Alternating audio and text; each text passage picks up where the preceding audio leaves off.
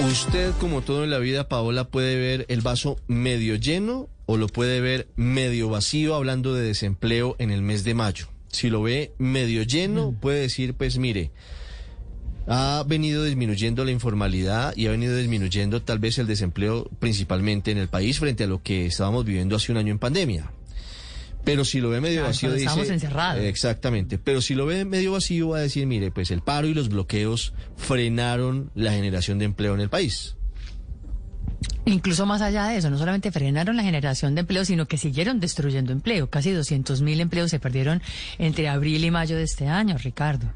Eh, no ha sido tan inocuo lo de los paros. Eh, muy cerca a lo que había dicho Fenalco. Fenalco creo que calculaba 300 mil, si no estoy mal, la Andy le había apuntado una cifra cercana a los 500 mil, pero finalmente lo que estamos hablando es de cerca de 200 mil puestos de trabajo que se habrían perdido cortesía de todos estos paros y todos estos bloqueos que tuvimos que vivir por seis, siete semanas largas. Sí, en el mes de mayo el desempleo en Colombia, según el DANE, alcanzó el 15,6%. El doctor Juan Daniel Oviedo es el director del Departamento Nacional de Estadística de Colombia. Doctor Oviedo, buenos días. Muy buenos días, un saludo muy especial para todos ustedes y los oyentes. Doctor Oviedo, esta cifra, ¿cómo se puede interpretar? Bueno, yo creo que muy en línea con, con la introducción que ustedes hacían, pues evidentemente tenemos una mejora frente a la peor tasa de desempleo que hemos observado desde 2001 en la historia reciente del país de mercado laboral, que fue la de mayo de 2020, cuando teníamos una tasa de desempleo del 21.4%. Hemos recuperado 3.2 millones de puestos de trabajo, pero nos hace falta recuperar aproximadamente 1.7 millones de puestos de trabajo que siguen perdidos en todo el país cuando nos comparamos con un mes de mayo no afectado por la pandemia. Y efectivamente el paro y las medidas para gestionar el tercer pico de la pandemia nos hicieron retroceder en esa ganancia frente a 2019, porque recordemos que en abril, precisamente en este espacio hablábamos de que todavía nos faltaba recuperar, era 1.4 millones de puestos de trabajo, aquí retrocedimos y nos hace falta recuperar 1.7 millones para retornar a un nivel de mercado laboral que no estuviera afectado por la pandemia como fue el de los meses de 2019. Sí, doctor Oviedo, faltan 1.7 millones de puestos de trabajo que siguen perdidos, pero ¿en qué áreas, en qué campos, en qué industrias? Bueno, ahí fundamentalmente, como lo presentamos el día de ayer, eh, tenemos aproximadamente 397 mil puestos de trabajo perdidos en el sector salud y el sector educación, en donde pues la no presencialidad ha desestimulado la contratación de personal de servicios en el sistema educativo. También tenemos eh, aproximadamente 320 mil puestos de trabajo eh, que hace falta eh, reiniciar en el sector manufacturero, sobre todo en las actividades intensivas de mano de obra como confección de prendas de vestir, curtido de cueros y fabricación de calzado. Y tenemos aproximadamente 213 mil puestos de trabajo que no se han recuperado en las actividades de alojamiento y servicios de comida. Me llama la atención, doctor Oviedo, la situación de Cali, que es diferente al resto del país. ¿Qué pasó en Cali?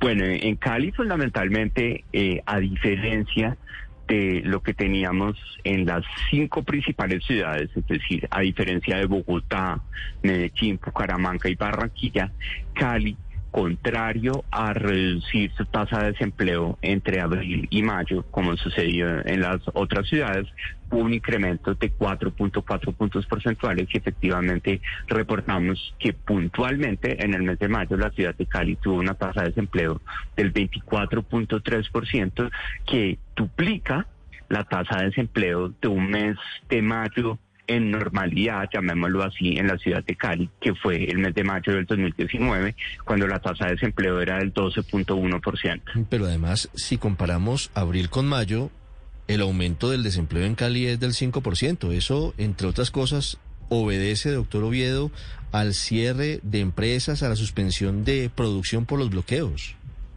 Exactamente, y es algo que también pudimos eh, visibilizar parcialmente con los resultados eh, anticipados de la dinámica manufacturera, donde somos conscientes que Cali y el área metropolitana que medimos en conjunto con Cali, que es Jumbo, que es un municipio altamente industrializado, pues se vieron afectados por esta manifestación social asociada al paro nacional en la ciudad de Cali. Entre otras cosas por el cierre también de Buenaventura, pero ¿cuántos meses más le puede tomar a Cali enmendar la plana y tratar de borrar, digamos, el efecto y los coletazos y los daños del paro y los bloqueos? Bueno, pues eh, inicialmente lo, lo que sí debemos recordar es que la importancia del sector manufacturero en Cali y en general en la conurbación de Cali y todo el departamento del Valle del Cauca, pues hacen que tengamos un nivel de resiliencia muy importante. Sin embargo, la dependencia de Cali de actividades eh, asociadas con el entretenimiento, actividades deportivas, con el servicio doméstico, pues van a llevar a que tengamos eh, que evolucionar un poco más las medidas del mercado laboral y sobre todo entender qué está pasando en junio frente a las condiciones que observamos en el mes de mayo en la ciudad de Cali. No podríamos decir exactamente un periodo de tiempo, pero sí vemos que eh, el golpe fue fuerte en la medida en que hubo un incremento de 4.4 puntos porcentuales de tasa de desempleo entre abril y mayo, cuando todas las ciudades presentaron reducciones muy importantes entre estos dos meses del año, sobre todo Bogotá, Medellín, Bucaramanga y Barranquilla.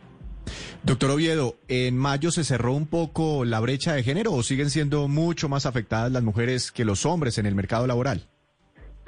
Siguen siendo muchísimo más afectadas. La brecha de la tasa de desempleo del mes de mayo fue de 6.3 puntos porcentuales.